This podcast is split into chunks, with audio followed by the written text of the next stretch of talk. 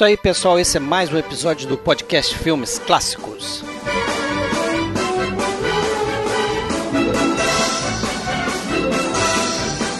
O episódio em questão aqui é o episódio 51.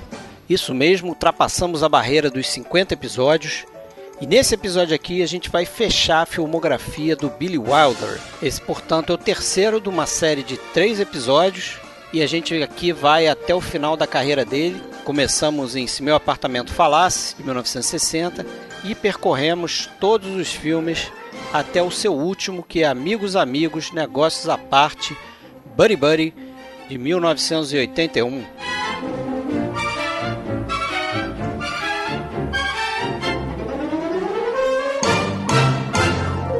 Então vamos lembrar aqui que a gente acaba falando alguns spoilers desses filmes, mas quando o filme é mais obscuro, vamos dizer assim, dentro da filmografia do, do Billy Wilder, a gente acabou aí tentando evitar os spoilers para você poder ouvir tranquilamente, né?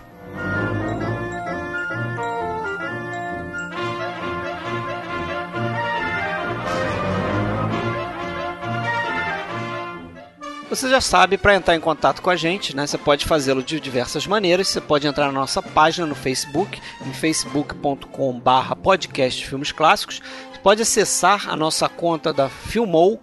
Né, a gente tem lá o login de podcast filmes clássicos, é o nosso nome de usuário, procura a gente por lá. E você pode, claro, acessar o nosso site oficial que é www.filmesclassicos.com.br.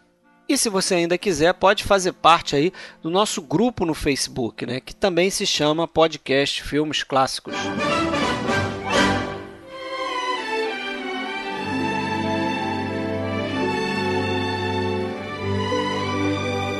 E aí, Alexandre, então vamos começar. Faz tempo que a gente não grava um episódio, né? Beleza? Beleza, Fred. Vamos lá fechar a filmografia do Billy Wilder, né? Terceiro episódio. Terceiro episódio, parte final. É, vamos ter falado ao final de hoje aí nós vamos ter falado de, dos 27 filmes dele. É isso aí, passando por cada um deles, né, mesmo que seja brevemente para comentar, trazer alguma coisinha. Mas vamos começar aí é, voltando só um pouquinho no, no episódio 2, né, que a gente fez do Billy Wilder, a gente terminou lá, para quem não lembra, enquanto mais quente melhor, né? Que foi mais um dos grandes sucessos aí de bilheteria do Billy Wilder. E o filme seguinte, que é o que a gente começa aqui nesse episódio, que é Se Meu Apartamento Falasse, The Apartment, de 1960, também é outro grande sucesso que ele emplaca. Né? Billy Wilder tem essa coisa de, de ter emplacado vários filmes de grande bilheteria né, ao longo da carreira. Isso mais para o final a gente vai ver aqui nesse episódio que não vai ser uma coisa muito frequente.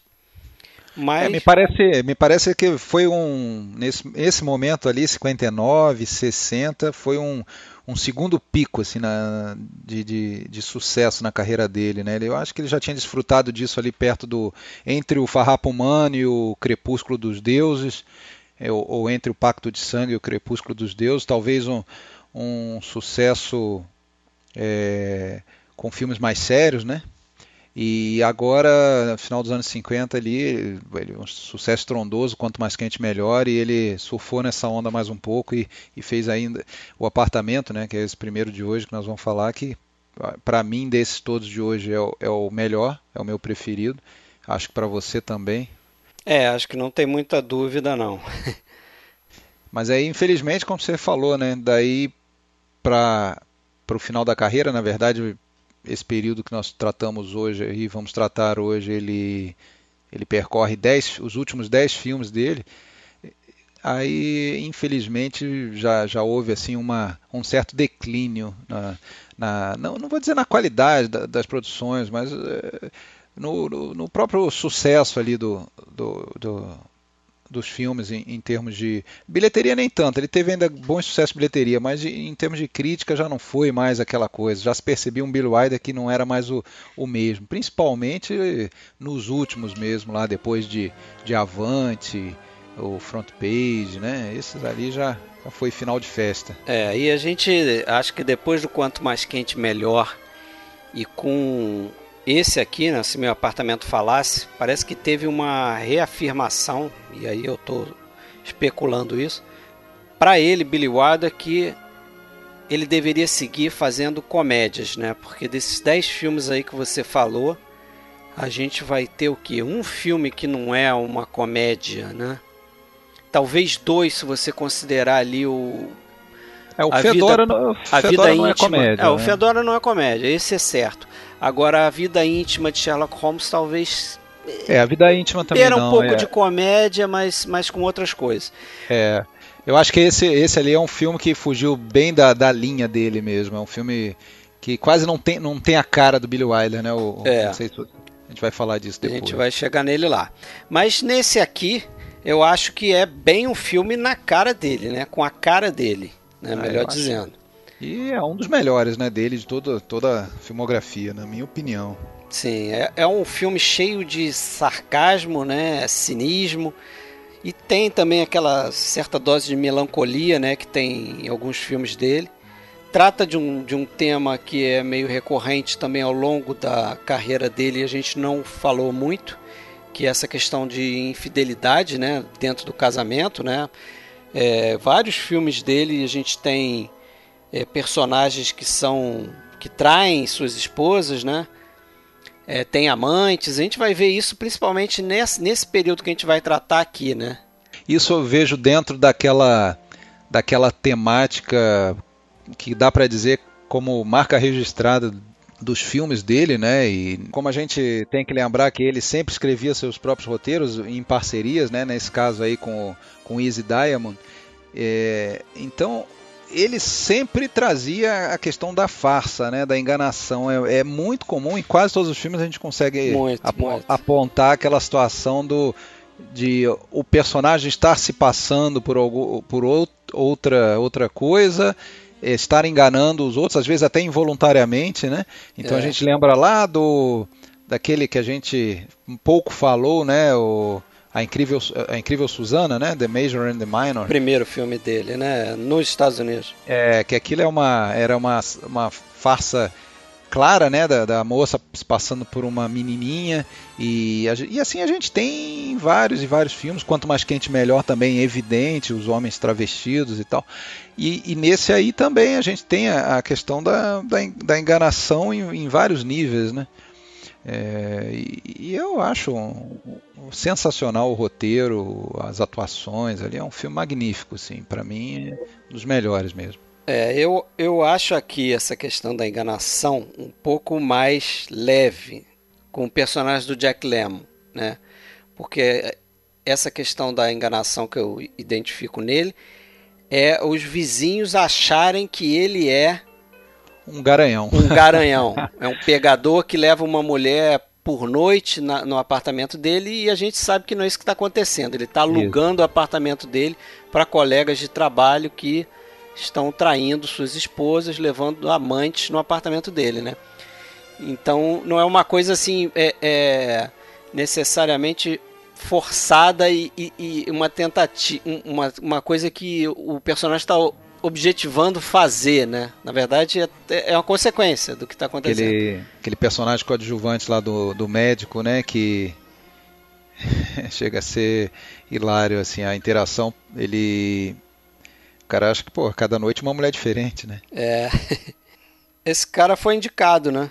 Ao foi, Oscar, foi. inclusive, por foi, esse papel. Pro... É o Jack Crushen, o nome dele. Jack Crushen. Provavelmente foi a atuação da vida dele, né? É.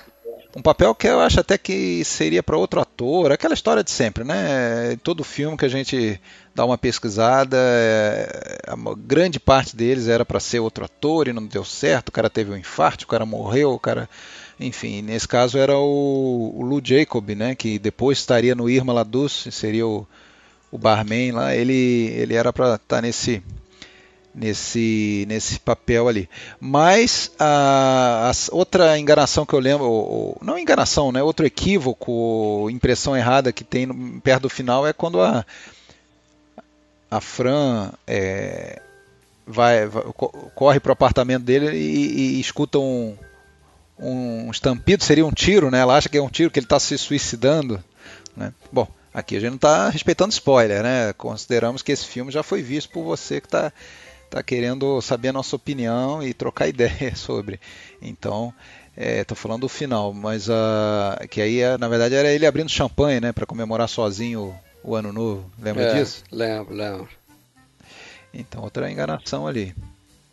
O, esse filme aí, como eu falei, que o Jack Crushing foi recebeu indicação de ator coadjuvante, esse, esse filme foi depois do Crepúsculo dos Deuses o que mais deu indicações é, a, ao Billy Wilder, né?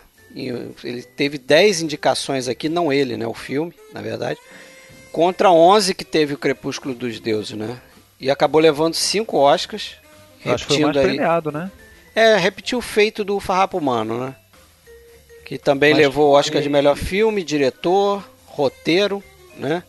Fora também levou aqui, esse aqui levou montagem e direção de arte em, em preto e branco. E teve também a indicação da, do, do Jack Lemmon, indicação da Shira MacLaine, Sim. do Jack Crushing, que você acabou de falar como coadjuvante, do fotógrafo lá, o, o Lachelle, né? Joseph Lachelle Joseph Lachelle também foi indicado. foi indicado, e o, e o som, edição de som. Edição de Esse som. também foi edição. É, aliás, esse, esse filme aqui foi o último filme preto e branco a ganhar Oscar de melhor filme, né?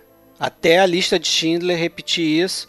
Muita gente diz que ah, a lista de Schindler tem lá aquele detalhezinho da roupa da menina que é vermelha e tal, mas o filme é preto e branco, né? É preto e branco. É, e depois o artista ganhou em 2011, então demorou bastante tempo aí. É, mas é normal, né? Porque realmente foi o final de uma época ali do preto e branco, né? Anos 60 já, já começou a rarear muito. É, já estava bem mais e difícil de branco, emplacar né? um filme preto e branco, né?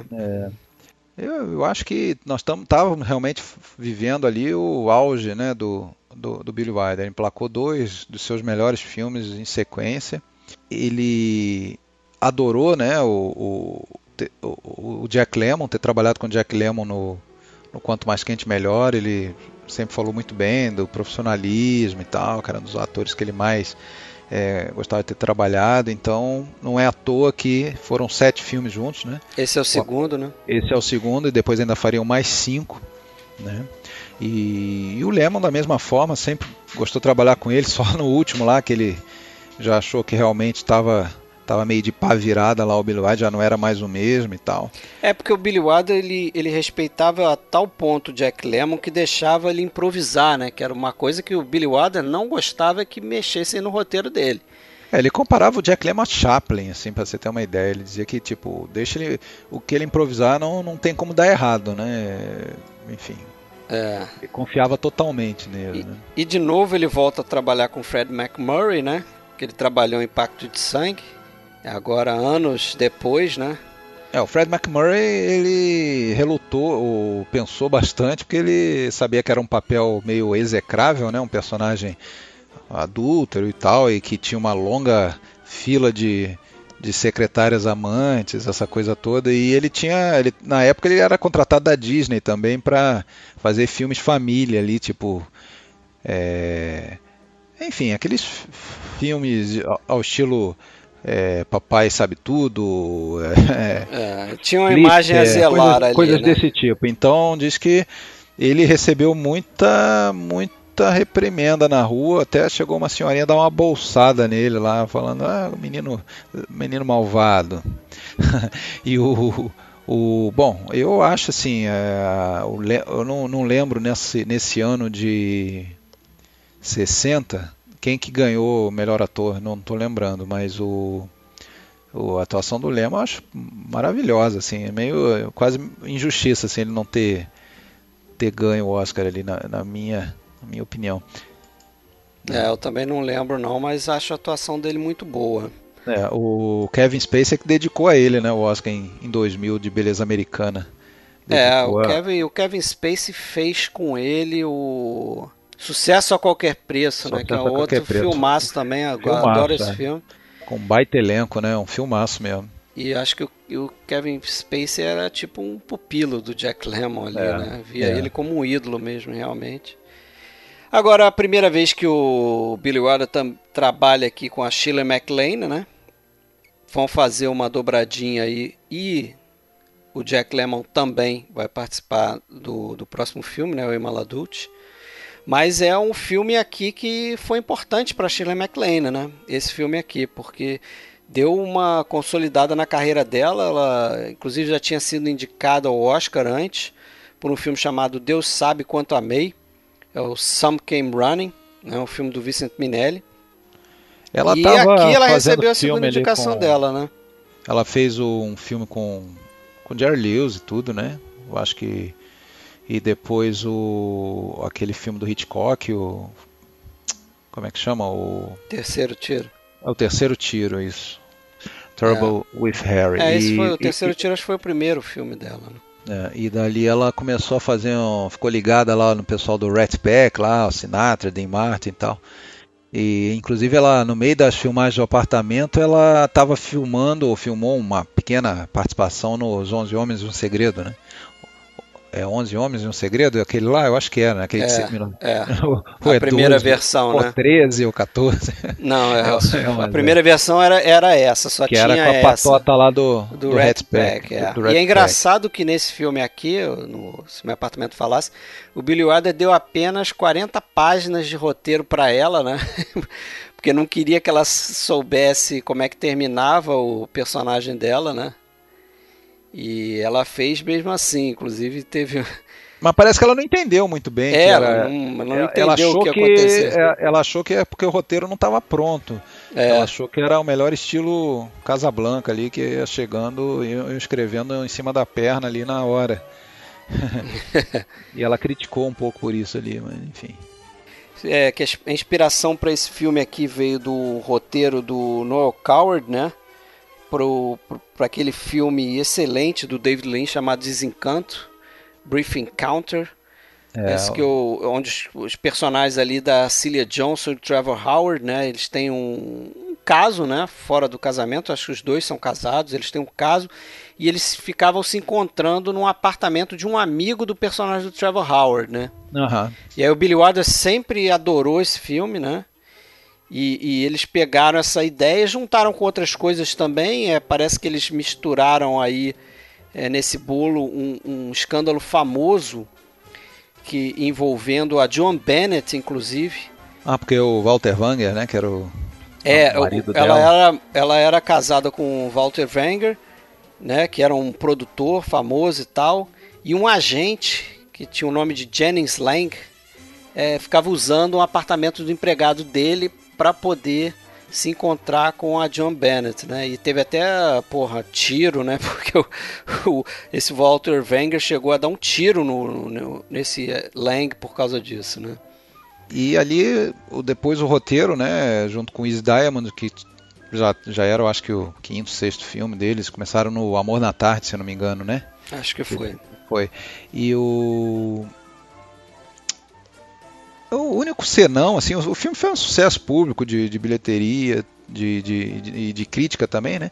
Mas o único senão foi essa questão do, do tema do adultério, da infidelidade, né? Isso aí teve uma certa teve certas repreensões aí, não sei se a igreja, se não me engano, também deu uma deu uma puxada aí para baixo, mas coisa normal, né? E, da época também, né? Hoje em dia eu acho que não, não teria tanto problema assim. Ah, tem umas, umas cenas que eu acho que a gente tem que é, destacar. Por exemplo, tem um, um plano muito interessante na. Quando ele, o Jack Lemmon tá lá na, na companhia de seguro, né? Ele trabalha na companhia de seguro e tem um, um plano do, do escritório onde ele trabalha que muito lembra o aquele turba, plano né? do A Turba, isso, The Crowd, o filme do King Vidor, né?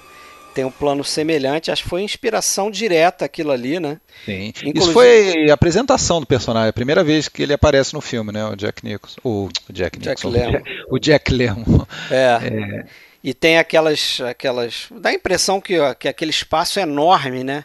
Uhum. Mas o que eles fizeram ali foi, foi um trabalho de direção de arte onde eles usaram a perspectiva forçada, né? Que é você tem um espaço que não é não tem uma profundidade muito grande, mas você começa a botar uns objetos menores à medida que você vai se aproximando do fundo. Inclusive, chegando lá no fundo, eles chegaram a usar algumas crianças sentadas em, em escrivanias bem pequenas para poder dar a impressão que aquilo tem uma profundidade maior do que realmente tem. Né? O nome disso é perspectiva forçada. E eles fizeram isso aqui e você não consegue é, é dizer que, que isso está acontecendo ali, né? É, não, que aquilo é uma não, trucagem, né? Impercep imperceptível. Imperceptível. Eu é. vou até rever essa, essa cena para poder ver se isso fica mais claro. Eles usam é. anões ali no meio e tal, e lá no fundo são crianças mesmo. Algumas coisas marcam assim e, e fazem eu gostar muito desse filme. É, é, ele, ele simboliza muito bem uma característica que eu acho que é da carreira toda do Ada, que é essa coisa dele é, ele é um cineasta que consegue, quando, no, no, nos bons filmes dele, né, no, nos melhores pelo menos, agradar todo tipo de público, assim, né, em diferentes níveis. Né. Ele não é aquele cineasta que só agrada de repente a quem é mais cinéfilo ou, ou quem gosta mais de cinemão popular. Esse, ele pode ser apreciado em, em, vários níveis os filmes dele. Eu acho que esse é, é, é um belo exemplo disso. Né? E, e outra que assim é tem filmes que você assiste, são bons filmes, até você pode gostar quando assiste, mas passados alguns anos você não lembra de nada. Você lembra, mal, mal você lembra que viu. Você vai lembrar pelo título que assistiu. Agora, você pode reparar que a, a, os filmes bons do Bill Wilder, ainda que você não lembre detalhes, tem diversas cenas e diversos ganchos na, na história, ou objetos, ou, ou, ou situações, ou até falas né, que, que você, você lembra. Então, eu revi para o podcast o, Se Meu Apartamento Falasse, que eu acho que eu tinha visto duas vezes antes na vida. E, claro, alguns detalhes eu não lembrava, mas alguns, algumas outras coisas é, a gente não esquece quando a gente assiste o, o filme. Então, o lance do, do, espelhinho ali, que foi a, o gancho para ele perceber que, na verdade, a mulher que o Sheldrake, lá, o, o chefe dele, estava levando para o apartamento dele era a sensorista né, da Shirley MacLaine, é, o, o, o, aquela, aquela, ou então aquela cena né, dele escorrendo macarrão lá na, na raquete de tênis. Aquilo foi improvisação do Jack Lemmon, né? É, que ele inclusive deixou ele improvisar, né? Então. Ele é, cantando, são, né? São coisas assim que marcam de uma forma que você você vai ser. Não tem como esquecer entendeu? São, são, ficam muito vinculados àquele filme. Você não, você não confunde eles. Eu já falei algumas vezes ali. Eu, acho que o filme é, ele é muito bom quando ele não se confunde com outros na, na, na tua memória. Tem filme que você vê, por exemplo, ah, esse dia estava falando sobre filme no ar. Ok, eu vi lá 200, 300 filmes no ar no passado, mas hoje se eu olhar ali, eu, eu só sei que eu vi mas eu já não lembro tantos detalhes de muitos deles, é, né? Porque, verdade. Porque não são filmes tão marcantes assim, né? É. Agora, pô, se você pega um Pacto de Sangue, se você pega um Crepúsculo dos Deuses, porra, não, não, mesmo que você veja uma vez só, cara, você, você vai lembrar de, de, de, muita coisa no filme. É, e acho é, que aqui também tem uma coisa que o Billy Wilder faz muito bem, que é essa mistura de comédia com uma certa dose de melancolia em alguns momentos, como eu falei no início. É, uma, uma cena que eu lembrava bem, eu também devo ter visto aí umas quatro vezes, talvez há muito tempo atrás, e agora revi o podcast, mas uma cena que eu lembrava bem, não é uma cena assim muito é, que chame muita atenção, que tenha um trabalho de câmera incrível, não sei o que, mas é uma cena que chega a, a te tocar um pouco, porque é aquela coisa do Acho que é a, a primeira vez que, que a gente vê o, o personagem do C.C. Baxter, que é do Jack Lemmon, emprestando a chave, emprestando apartamento para um colega e o cara liga para ele porque precisa do apartamento, não sei o que, ele já está se preparando para dormir. Acho que é isso que acontece na sequência do filme. E aí ele é obrigado a sair, ele acaba topando deixar o cara usar o apartamento e ele acaba saindo do apartamento e ficando do lado de fora da rua. Então ele fica naquela ali solitário. É nessa que ele vai pro Central Park? Acho e, que é, ele senta no é, banco, sei lá. Ele senta no banco do parque e tá, tá quase nevando, né? Ou tá nevando, não lembro, mas tá frio pra caramba. Isso. E ele, ao mesmo tempo que tem aquela fama que a gente falou antes, de ser o garanhão, de ser o pegador ali, o solteirão. Ele é o oposto, parada, né? Ele é o ele oposto, é o mané. o cara ele é um é. manézão. Se bem que ele não é tão mané porque ele está passando por isso porque ele quer, né? Porque ele também tem uma certa ambição dentro da empresa. Tem, então mas, quer, mas ele aí... quer ficar bem com o chefe. Provavelmente ele emprestou uma vez, é, achando que, né? E depois caiu no, na boca do pessoal lá e queriam todo, todo dia. Então ele tinha uma agendinha onde ele já marcava o dia é... de cada um. E, mas ele fazia ele, isso para ficar bem na empresa. na né? carreira. Só que eu é. acho que tem um, um, detalhe aí que eu não sei se eu estou sendo preciso quando eu falo isso, mas você vê, se eu estou falando besteira. É, eu acho que tem uma sacação no roteiro aí que é não deixar muito claro que o personagem do Jack Lemmon, até pra gente simpatizar com ele, de que o personagem do Jack Lemmon tá forçando a barra para conseguir essa, essas subidas de carreira que ele consegue. Porque se eu não estou enganado, toda vez que ele, ele empresta a chave e tal, ou, ou libera o apartamento dele, são esses caras que oferecem para ele um, Isso, uma é, contrapartida. É, é não é ele que pede. Né? É claro que ele tá Dá ele... para classificar como assédio moral no emprego, não É, mas ele está aceitando. É, porque na verdade acaba. É, o que a gente vê é o inverso, né? São ameaças é, contrárias. Quando ele reluta em, em emprestar, já falam: Ó, oh, mas você não queria subir, não sei o que, vai é. ficar difícil. Então ele acaba sendo coagido acaba a. cedendo a ceder, né? Mas Só... eu acho que é algo que, que ajuda a gente a ter simpatia pelo personagem dele. Porque também ele tá fazendo parte daquela sacanagem toda, né? É, mas isso é o grande gancho, né? Justamente é. isso aí que você falou, que ele, ele é tomado por um garanhão que pega uma mulher diferente cada noite e, no entanto, é exatamente o contrário. Ele não pega ninguém e ainda vai ser obrigado a ver a mulher que ele tá afim é, indo pro apartamento dele com outro cara. Com o chefe dele. é, com o chefe, com o chefe dele, né?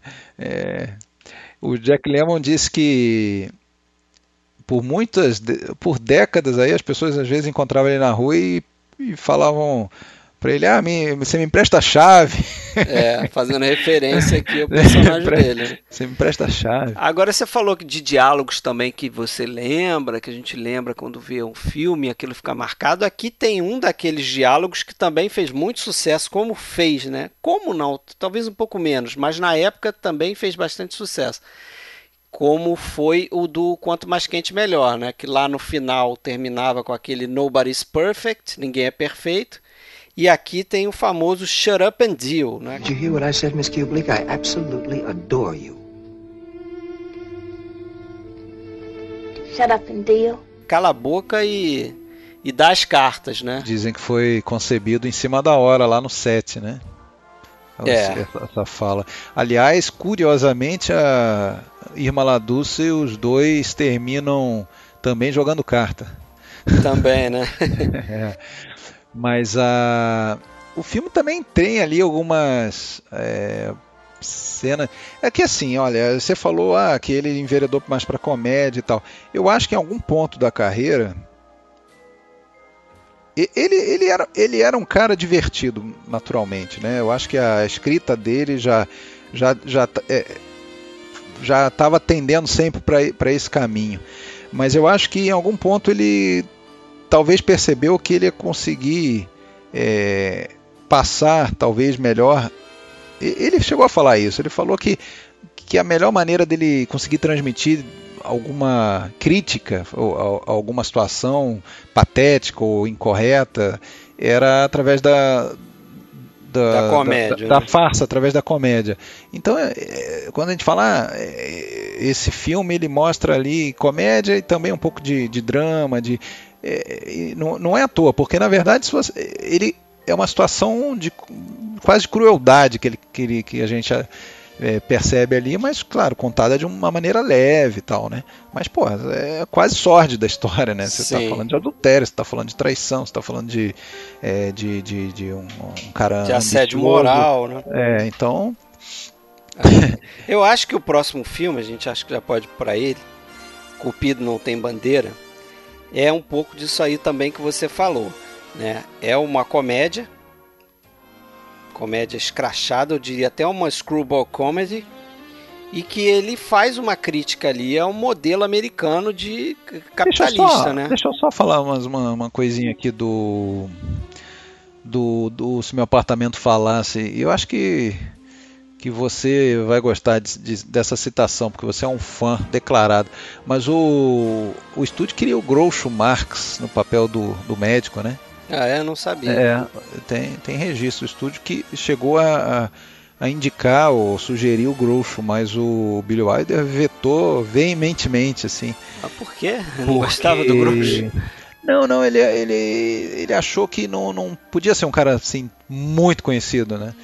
É, para talvez não, não dominar ali o, aquelas cenas, enfim. É, provavelmente é, roubaria ali o filme é, do, é, do então, Jack Lemmon acabou indo pro, pro Cruising. Tem aí o negócio do Sheldrake, né, que também é uma marquinha registrada do Billy White. Vários filmes tem o um personagem Sheldrake, eu acho que no Crepúsculo dos Deuses, aquele produtor lá é Sheldrake.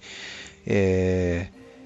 E, e, e, outra coisa que interessante ali que a gente nota é uma crítica ali à, à televisão, né? E, o personagem do, do Jack Lemmon em casa, sozinho no, no, no, início lá, ele fica trocando de canal em canal, é, vai passar o Grande Hotel, né? Aquele filme lá do ganhador de Greta Oscar. Garbo. E aí vai começar e entra uma propaganda, aí volta, vai começar, entra outra propaganda, aí ele desiste, muda de canal. Não sei se você reparou isso, mas porra, ali é as críticasinhas a, a, a, a, a televisão, né, que que estava ali numa numa crescente ameaça ao, ao, ao cinema já há, há, quase uma década nessa, nessa é, altura. Está quase lembrando a gente que no cinema não tem essas interrupções todas, né? Enquanto que na pois TV é, tem. É, exa exatamente. Ah, e outro cara que eu só queria citar, tá? A gente pode falar dele em outros filmes aí, porque ele acompanhou em vários, mas é um cara é, dessa equipe, né? Do, do, do, do, do Billy Wilder nesses anos, né? Eu acho que é muito importante o, o, o Alexander Trauner, né, o, da direção de arte, que, que eles ganharam o Oscar, né? Inclusive nesse filme, ele fez mais alguns ainda com, com Billy Wilder. É um cara importantíssimo no cinema, muito ligado lá com aquela turma do, do, do cinema francês dos anos 30, lá os filmes do. Todos aqueles filmes de sucesso importantes lá do, do Marcel Carnet foram com a participação do, do Trauner, né, os filmes lá com Jean Gabin, o A Besta Humana, o, principalmente aquele de 45 lá, o Boulevard do, do Crime, né? Boulevard do Crime. Puta, esse cara foi fundamental. E aí foi para foi para Hollywood trabalhar com Billy Wilder, fez vários filmes com ele e ganhou um merecidíssimo Oscar aí por esse filme. É. Mas então tá, agora One, Two, Three, Cupido One, não two, tem three. bandeira. Cupido não tem bandeira, filme de 61. Ein Drei. Como é que é em alemão mesmo? Ein Drei. Ah, não sei não. Filme é, em mas... alemão? o título em alemão? É, na, na, na, verdade é baseado numa é baseado numa peça húngara, né? De um, tá perguntando um... para pessoa errada, cara. Falar é, alemão. É baseado na peça do, do húngaro, né? O Mona Eg Ketoharon. Um, provavelmente é um, dois, três em, em húngaro. É. O, o, título original One, Two, Three e no Brasil Cupido não tem bandeira. Cupido não tem bandeira. é um daqueles. um daqueles É um daqueles, é um daqueles. Para botar no caderninho e rasgar, tocar fogo no caderninho. Mas eu não sei, eu acho que aqui a gente vai ter uma divergência, né? É, parece. Eu, eu, eu particularmente achei assim o filme com com alguns dos melhores diálogos assim do, do Billy Wilder. Eu sei que você vai vai jogar um pedra, caminhão de pedra. Mas eu achei assim um diálogo bastante inteligente, rápido, acelerado, né? É, é, eu acho que o James Cagney é um cara que consegue entregar isso muito bem. Tem horas ali que, pô, ele tá fazendo um, um, um cara do, do alto escalão da Coca-Cola. Da Coca-Cola, né? Então você imagina o nível de estresse desse cara e o nível de agilidade dele em, em resolver os problemas e, né? Uhum. E eu acho que ele faz isso muito bem. E eu sei que você não curtiu muito esse filme. Não, não, deixa eu até falar. Eu não, assim, é, eu vejo coisas muito boas nesse filme. Participação do James Cagney que até um ator que parece que está meio fora do lugar ali, né? Parece que não é muito a a, a praia dele, esse universo do, do, do, do Billy Wilder, mas acho que deu certo. Essa, essa, esse ritmo acelerado das falas, do ritmo de, das cenas mesmo, é a marca principal do filme. Ele é muito acelerado e o próprio James Cagney, que claro deu conta disso, mas ele próprio ficou saturado com isso e tanto é que ele é, depois desse filme ele ficou 20 anos, se afastou praticamente do cinema. É. Praticamente, praticamente, se aposentou, ele voltou só para fazer lá o. A, a época, época do, do Ragtime. Do Ragtime em 81, mas enfim. É, ele ficou sugado mesmo, né? depois desse filme aí. Mas eu vejo coisas boas, eu acho que essa, essa brincadeira com a questão da Guerra Fria, que aliás, porra, tava no auge do auge do auge, tanto é que o, o filme foi filmado em Berlim mesmo, né? E, e bem durante as filmagens, da noite para o dia, como sabemos pela história que foi, levantaram um muro, inclusive passando onde estava um set de filmagem ali perto do portão de Brandemburgo. É. Né? E os caras tiveram no dia seguinte que transferir tudo para Munique, para acabar as filmagens em Munique. Então, na verdade, melhor impossível, né? O clima para ficar é, bem bem é, retratado no filme, né? É, e que... nesse, nesse aspecto até ele me lembrou um pouquinho o Doutor Fantástico do Kubrick, né? Essa coisa de fazer essa brincadeira com a Guerra Fria, né? Negócio meio ousado. O, o filme ele eu acho que ele é importante ou, ou é, é, nisso, assim, é uma comédia ritmo acelerado, isso, isso é que me incomoda. Quando eu falei que eu não, eu não gosto do filme é porque tem hora que cansa, realmente. Tem hora que é, é muita, e não só acelerado como gritaria, né? Eles falam muito alto. O James Cagney fala alto, o Host Bushels é, fala alto também. Aliás, o James Cagney odiou trabalhar com o Host ah, Bushels. Eles né? tiveram, né? eles, eles tiveram vários problemas porque o, o James Cagney, não, cara, um cara estabelecido, um ator né, com a fama dele, com a presença dele, não aceitava muito o, o Horst Buckles lá ficar querendo ser maior do que ele no filme, é. talvez. Né? Ele, isso, então me, me incomodou essa gritaria toda ali, assim, me pareceu um e eu sei que foi intencional. Eu não estou dizendo que o Billy Wilder perdeu a mão ou nada disso. Pelo contrário, foi intencional, mas foi que foi um contraponto, uma guinada ao tipo de humor que a gente tinha no Quanto Mais Quente Melhor e no, principalmente no Se o Meu Apartamento Falasse, que era um humor mais refinado, né? É. É, é, um humor mais inteligente, mais refinado, mais, mais tranquilo, de pequenas tiradas ali, que a gente. Ali a gente não tem tempo nem de pensar, é pau e pau e gritaria. É, inclusive eu acho que não sei se eu enganado, mas nesse filme aqui, acho que o, o, o, o, Billy Wilder fala isso depois de uma entrevista, que a intenção dele era justamente não dar nem tempo da piada surtir efeito no público, né? Porque geralmente em comédia, principalmente antigamente, tinha essa ideia de que você tinha que dar o tempo para o público rir da piada para você encaixar outra piada, senão às vezes o cara perdia. Porque vem uma piada atrás da outra, você está rindo e não está ouvindo a próxima. Então ele fez isso intencionalmente nesse filme, né? Eu acho que é como eu falei aí uma screwball comedy diferente. Você já falou aí do tipo de comédia, né? Se o meu apartamento falasse, do Sabrina, que é uma coisa muito mais leve, uma comédia romântica e tal. Mas eu acho que é interessante esse uso de trocadilhos que ele faz e principalmente tem uma referência, uma porrada de filme. Ah, isso sim. As brincadeiras é com o filme muito legais. Por exemplo, Mother aquela... of Mercy, is this the end of Rico? É, tem essa brincadeira com, com o filme do Edward G. Robinson, né, A Alma no Lodo. Que é o, que até, o... eu até não entendi muito bem assim a, a, o porquê colocar uma referência a um filme do do rival dele, né? Vamos é, dizer. Uma assim, né? brincadeira, né? né? Ele, James Cagney, falando do uma, uma fala do rival dele. Eu acho que ficou legal. Agora tem aquela brincadeira que eu acho mais, mais legal que é a do próprio personagem do James Cagney no filme Inimigo Público. Lembra que ele. É? Ah, da Grapefruits lá? No Grapefruit, que no filme, no Inimigo Público, ele joga, ele enterra uma, uma fruta daquela na cara da May Clark. Uhum. Né? Que ficou famosa essa cena. Hoje em dia você fala, puta que pariu, né? Que coisa de mau gosto. É. Mas ele chega a brincar com Horst Buckles nesse filme. Ele fala: Você quer um pouco de grapefruit e tal? Ameaça jogar aquilo na cara dele. Tem uma ponta de um ator que não é muito famoso, acho que ele teve um, um períodozinho de fama nos Estados Unidos, principalmente, que é o Red Buttons, que é um comediante. Eu gosto dele porque ele, ele faz muito bem um papel no Atari, que é um filme que eu gosto, o um filme do Howard Hawks com John Wayne e tal. Você fala Red Buttons para mim, vou te interromper. Você fala em Red Buttons, eu lembro de O Destino do Poseidon. Ah, é, já tá mais velho ali, né? Foi onde eu conheci o Red Buttons, o Gene Hackman, é. Rod, Rod McDowell. Então, tem um esse o, o Red Buttons faz uma ponta nesse filme, né? Ele é um Acho que ele é um, um guarda americano que vai lá, não sei o que, que ele vai fazer no meio do filme, mas é bem rápido. Mas tem um momento lá que ele faz uma imitação muito engraçada do, do, do próprio, próprio, James, James Cagney, uhum. tipo na cara dele.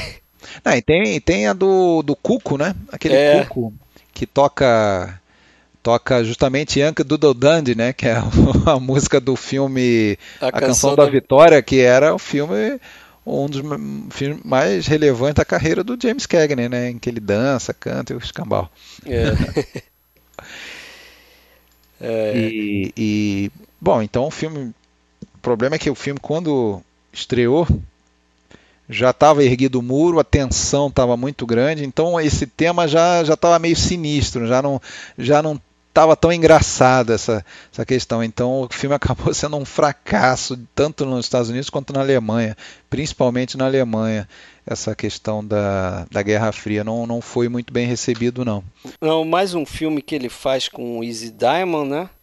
E aqui ele pegou um pouco da ideia que ele mesmo desenvolveu no Ninótica, né? Do, do Ernest Lubitsch. Né? Ele, ele, ele participou desse roteiro, ele é um dos autores do roteiro do Ninótica. E lá tem um, um plot um pouco semelhante, porque a personagem da Greta Garbo é uma russa que se apaixona por um cara que politicamente é o, o, oposto das convicções ideológicas dela, né? E é bem o que acontece aqui nesse filme, né? Quem viu o filme tem de novo aquela coisa da farsa, e tem o negócio dos três russos também, que lembra? Lá tinha uns três russos. É, que... verdade. Eu vi Ninótica há muito tempo atrás, mas é bem lembrado. Tinha, tinha tipo uma comitiva lá e tal. E aí, e nesse filme tem isso, inclusive tem uma, uma situação esquisita, ou, ou, ou até interessante, que esses três russos vão lá propor negócio lá com a, com a Coca-Cola e oferecem pro pro McNamara lá, o personagem do, do James Cagney, um charuto cubano.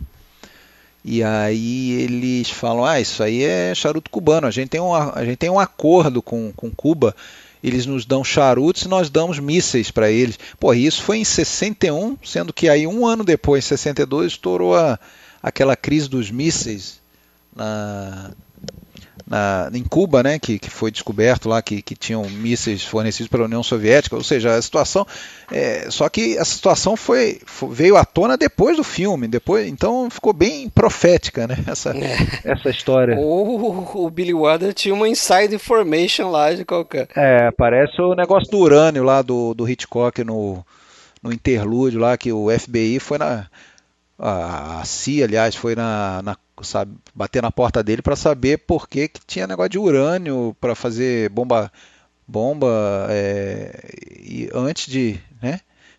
Enquanto estava ainda no projeto, né? Enfim. É.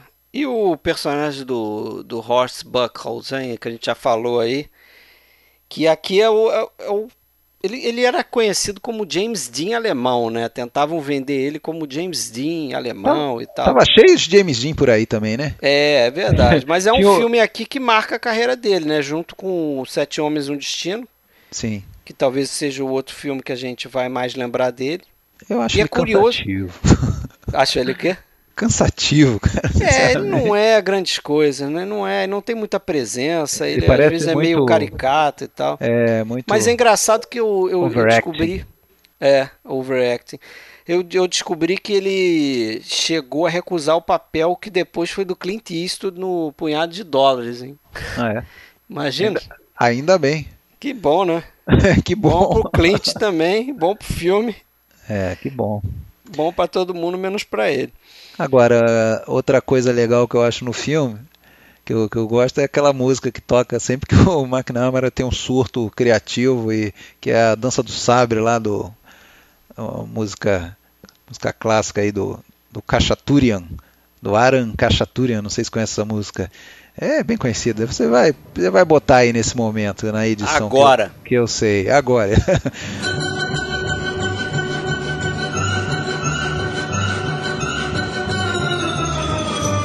Não, mas dá bem o ritmo. É a música perfeita para esse ritmo de filme, né?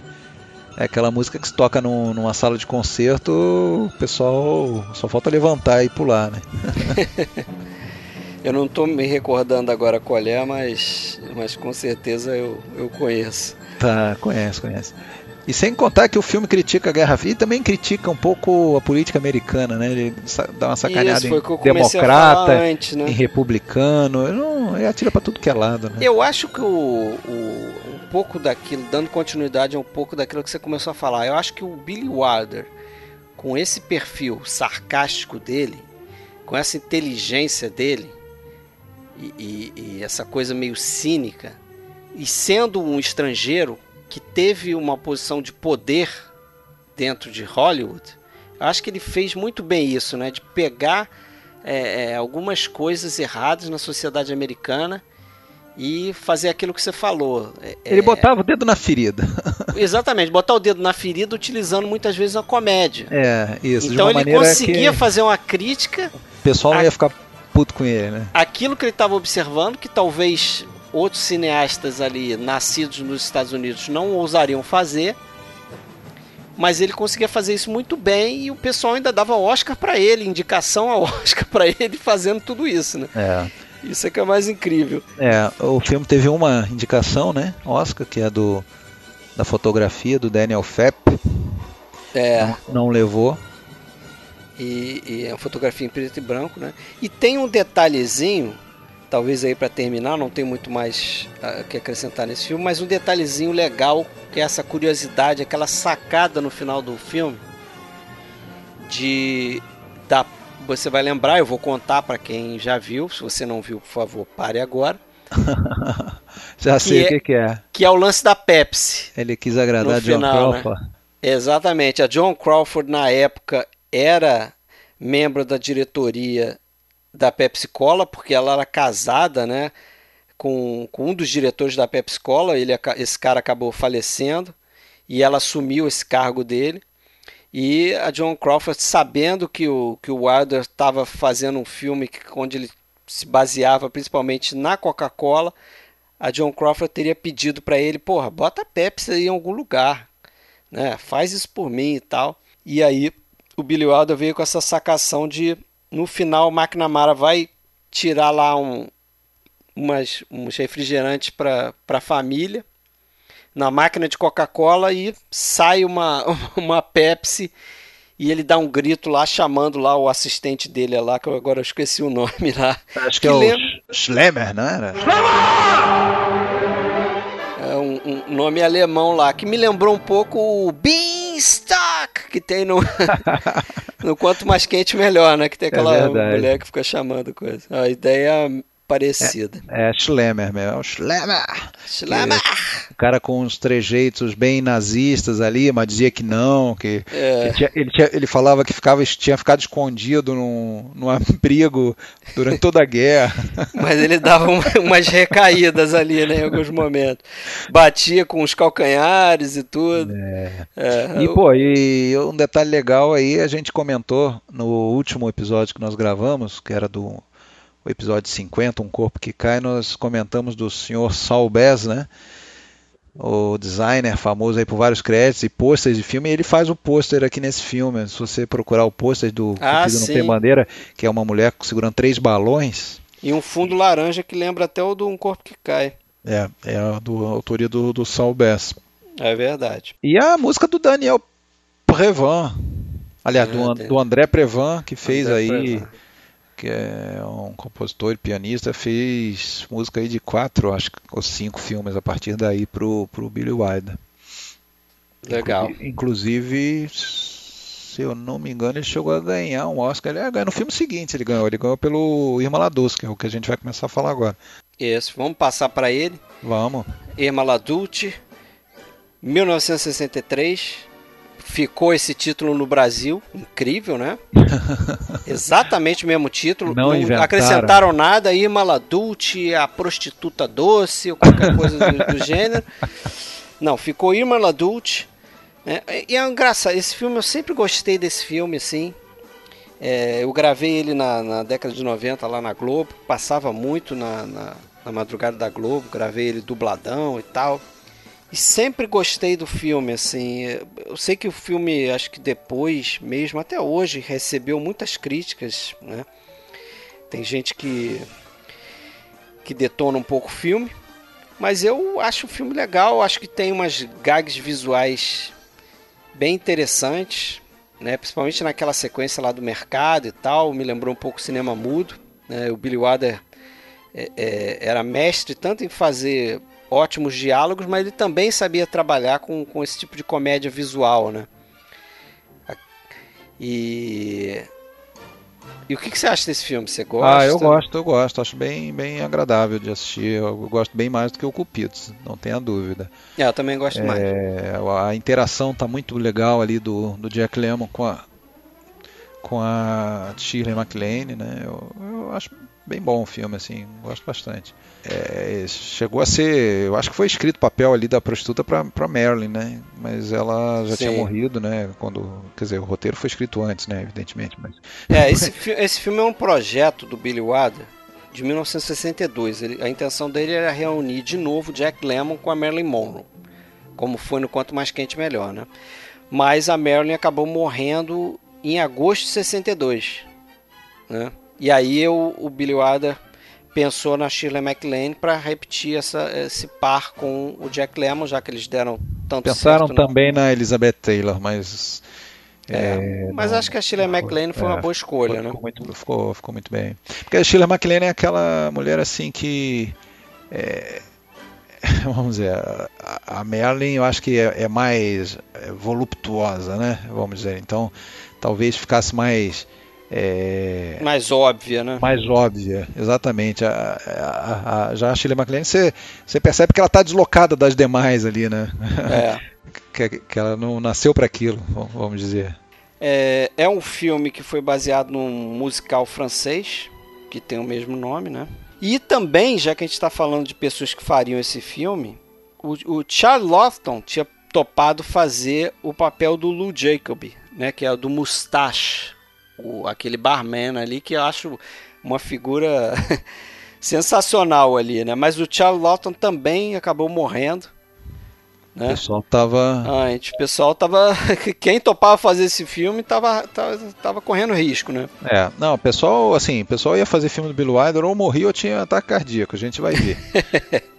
na sequência. E o, voltando pro Lou Jacob, que não morreu, fez o personagem do Mustache, eu acho que ele é dos atores coadjuvantes aí, desses 10 filmes que a gente vai falar, eu acho que é dos mais legais, assim, né? Porque ele faz aquele personagem que tem essa sacada legal do Billy Wilder de ser um cara que ele é um bartender, mas que ele já aos poucos a gente vai descobrindo que ele já foi uma porrada de coisas, já foi advogado, ele já foi obstetra. É o que ele fala também, né? É o que ele fala, mas ele fala e prova, né? Porque ele bota lá, ele fala que já foi advogado e ele fala lá um jargão de, de, de direito, não sei o que, vai defender o cara. E ele entrega a criança lá no final, ele, ele faz o parto. E ele vai contando aos poucos. Parece que ele não está ele não está se gabando, dizendo, ah, eu já fui isso, já fui aquilo. Não, quando a situação acontece, precisa dele, aí ele entra lá e não, eu já fiz isso, então eu vou fazer aqui. Aí você descobre que ele sabe fazer aquilo também. Eu acho que é uma, uma ideia interessante que depois o Wilder vai repetir um pouco no, no Avante, que a gente vai falar rapidamente mais para frente. O Amantes a Italiana, que tem ah, a figura sim. lá do gerente, só que o gerente ele conhece um monte de gente. Ah, meu primo sabe não sei o que, faz não sei o que, eu vou falar com ele meu cunhado Isso. tem essa influência, então vou resolver por ele, não sei o que. É um cara. Do, Cli não... do Clive Revel. É. Ele, ele é, parece que ele quer, ele concentra num único personagem o que poderia de repente num, num roteiro não tão é, enxuto ser várias pessoas. Ser assim, várias pessoas e também é um artifício, eu acho inteligente porque com, como é uma comédia a gente vai aceitar um monte de absurdos, né? É, ele acaba resolvendo um monte de problemas de roteiro só com esse personagem. É verdade. Porque tudo que ele tem que resolver, aquele personagem vai lá ajudar, sabe fazer, não sei o que. É só ele escrever, né? É só ele botar no papel que o personagem sabe fazer isso. então acho uma, uma parada bem legal. Acho também um, tem, é um pouco na linha do, do, do Screwball Comedy, esse filme aqui, né? Sim. Não sei tem se a, tem clássico, a, mas. Tem a essa coisa da comédia, que em algumas coisas fica até exagerada no sentido de que você realmente tem que aceitar e coisas que obviamente não, não seriam aceitáveis, como a ingenuidade do, do, do Nestor Patu, né, o personagem do Jack Lemmon no início do filme, que não percebe que ali são prostitutas e que ah, é. é. quase infantil, né? Porque antes ele tomava conta do parquinho infantil no, no bosque de Bolonha, e, enfim. É, não, você acaba aceitando essas coisas. Outra coisa que eu acho muito mais difícil e mais grave de passar no roteiro é essa coisa da do do Jack Lemmon se passar por um ricaço. O Lord X. Lord X. Lord, X. Pra ir, ir lá com a Irma LaDuce, né, personagem da Shirley MacLaine, para que nenhum homem mais é, é, é, tenha relações sexuais com a, a Shirley MacLaine, né? Porque é claro que, porra, se o cara era amante dela, ela ia perceber, porra. É. E aí, porra, aí tem uma meio que uma, um eco, né, do, do próprio plot lá do, do apartamento, né? Porque o personagem do, do Lemon é, lidando com a, perso a personagem da McLean, que em princípio é de vários, né, ou é de outros homens, mas aos poucos ele o, o ciúme acaba dominando da história, né? Enfim, ele acaba mudando o rumo dele por causa do ciúme dela e ele quer ela só para ele, né? é, no final ele acaba lá não emprestando mais a chave porque ela queria ela só para ele e aqui é a mesma coisa, né? Ele ele cria aquele personagem ricaço para poder controlar e ter, ela não ter mais nenhum cliente, né? Só ter ele. É verdade. E de novo essa questão da farsa, né? Que tem em quase todos os filmes do, do Billy Wilder, né? Aqui no caso, como eu falei, o Jack Lemmon vai se passar por um ricaço, né? Ao mesmo tempo que ele é o gigolô lá da Sheila MacLaine, né? É. Eu não sei, cara, eu nunca li assim sobre ela não, mas eu acho que ela era meio chatinha assim, né, para trabalhar. Ela no reclamou lá no apartamento, nesse aqui também ela disse que não gostou, do, ela nem, não leu, ela não leu, mas não gostou do script. Ela não leu. Ela assinou o contrato antes de ler o script porque ela confiava, dizia que confiava cegamente no Billy Wilder e no Jack Lemmon. OK, mas aí depois de iniciada ela disse que não gostou da história, não gostou do trabalho e ficou muito surpresa de ter sido indicada ao Oscar por esse filme, né? Pois é, mas foi indicada de novo. É, é mas foi indicada. E o, esse filme tem a, tem a estreia do James Caan numa pontinha, não sei se você reconhece ele. Sim, tem tanto o James Caan, né, fazendo um, um soldado lá com rádio lá. É a primeira vez que ele, que ele aparece no filme, né? Ele fez algumas Isso, então. séries de TV, mas essa é estreia dele fazendo uma ponta no filme do Billy Wilder. E tem o Bill Bixby também, ah, sim, sim. O Bill Bixby que vai, uhum. é, vai ser famoso porque vai fazer o. A galera mais antiga vai lembrar disso, o seriado do Incrível Hulk, né? Uhum. Na TV, aquele seriado da é. década de é 70, 80. Ele é o, o Incrível Hulk antes de virar, né? Porque depois é o Lou Ferrigno, que é o Incrível Hulk transformado. Ele é o. Ele é o, o. Esqueci o nome do personagem lá. O que? O Bruce Banner? Bruce David Banner. Banner. Acho que é David, David Banner. David é, Banner. É, porque no quadrinho era Bruce, mas no, na TV ficou David Banner. É, e tem aqui também a participação do Luiz Jordan. Que é o narrador, né? É o narrador do filme, né? Ele é um ator francês famoso, fez Gigi, fez Agonia de Amor, né, com Hitchcock, Carta de uma Desconhecida. Agora, cabe falar de um carinha, um coadjuvante importante aí que começou nesse filme e fez, eu acho que quatro ou cinco filmes com, com Billy Wilder. Você sabe quem que é? O ah, Cliff é o, Osmond. O, qual é o nome dele? O Osmond, né? É, o Cliff Osmond. Que, Cliff trabalha, Osmond. que ele fazia Isso. o policial, né? Policial, aquele policial gordinho e tal, de, de bigode, se eu não me engano. Aqui o papel dele é bem pequeno. É, mas depois em, no filme de No, não no filme seguinte, mas no, outro, no filme seguinte ele está também, né? Que é o Beige Idiota. Tem um papel muito mais de relevo, que é o frentista lá do posto e tal. E depois no. No Uma Loura, Uma Loura por, um milhão, por um milhão, aí o papel dele é é o, o detetive lá que é praticamente o inspetor Javert lá do que persegue até o, o, até desvendar a farsa, né? É, tem um papel importante também. É, e é um bom ator. Aqui de novo tem o, o, o Joseph Lachelle, que você já falou, né, o fotógrafo. Aqui ele vai ser indicado de novo. Né? É engraçado isso que o, o Lachelle ele ganhou um Oscar, já tinha ganho um Oscar por fazendo fotografia do Laura, né? Filme que a gente gosta bastante. Mas é engraçado porque as, as, os, as direções de fotografias, fotografias no filme do Billy Wilder não chamam tanta atenção assim, né? É, é a fotografia preto e branco, ela não sei se ela, ela chama atenção quando é bem trabalhada a questão de contraste, né, das, das sombras. É, eu, eu acho gente, sim, né? É, é, a gente acha muito, a gente dá muito valor a isso, né? A gente percebe a fotografia do, do, do John Seitz, né, lá da, do, do, do Pacto de Sangue, é, que chama atenção, assim, como que o cara consegue passar uma atmosfera, assim, visualmente ali, a gente em casa assistindo o filme e a gente se sente num ambiente empoeirado vendo o filme. É. A gente consegue... Não, essa, essa de destaque, né? Mas ao longo esses filmes de comédia, tipo esse aqui, tipo Quanto Mais Quente Melhor, tipo Se Meu Apartamento Falasse e tal, não, não chamam tanta atenção assim, mas os fotógrafos dele estão sempre sendo indicados ao Oscar aí, né? É. É, não, que você falou do, do, do Oscar dele pelo. Por qual que você falou? Do. Pelo Laura. Pelo Laura eu pensei em preto e branco, mas claro, agora a gente está falando do, do Irma, né? Realmente no Irma é. não concordo com você, não, não teria muito porquê. Mas ele também foi indicado, mas não ganhou. Quem ganhou mesmo foi o André Prevan, é, o compositor, né? Pela, pela música do filme.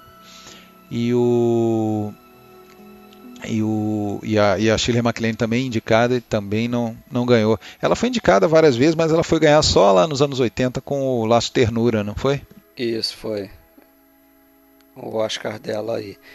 É, eu descobri que esse filme foi feito para TV na França e teve um remake em Bollywood que é interessante até citar. É um filme chamado lá se chamou Manoranjan Manoranjan, acho que é essa a maneira de se dizer, que é um filme que na Índia foi muito polêmico e até hoje é o único filme indiano onde se tem uma figura da, da prostituta que é tratada de forma cômica e que não existe assim um final que moraliza ela, entendeu? Que vai redimi-la no final, nem nada. Ela é simplesmente deve ser um, deve, eu não vi o filme, mas deve ser um personagem muito parecido com o que é a Shirley MacLaine, quer dizer, é, ela é aceita como prostituta e ponto, é uma profissão, deve ser respeitada ali, o, o Billy Wilder brinca com, com essas coisas, com essas histórias, mas não tem uma redenção, ela não, no final não deixa de ser uma prostituta por isso, por aquilo, né? ela apenas larga Entendi. a profissão para ficar com, com o Jack Lemmon. Sim, sim. E, porra, e no, na cena perto do final ali que o Jack Lemmon efetivamente ele entrou no, no Rio Sena para fazer a cena, né? Ah, e, sim, isso aí. Tava poluidíssimo mesmo. Ele passou vários apertos, né? No filme anterior a gente comentou, ele ficou no inverno congelando no Central Park durante horas para fazer aquela cena, ficou realmente doente por causa daquilo. E nessa ele mergulhou no Rio Sena super poluído. Tá aí porque é. que o Billy Wilder gostava é, dele também, né? É, era pau para toda obra. Agora, a piadinha do, da Associação Sindicatos Cafetões, você pegou essa aí? Que tem uma hora ali que aquele. O, o ex-cafetão lá da, da Sheila McLean, é, eles têm ali tipo um. Eles têm um sindicato ali, tem uma sigla, MPPA. que é a é, Motion Picture Produ Producers é. Association, é, fazendo piada com a, com a, com a Associação dos Produtores, que deu bastante trabalho para ele ao longo da carreira aí também. É, que era, inclusive era coisa, né? Responsável pela. Acho que era o escritório deles que, que tocava a questão da censura, né? é tudo, isso, né?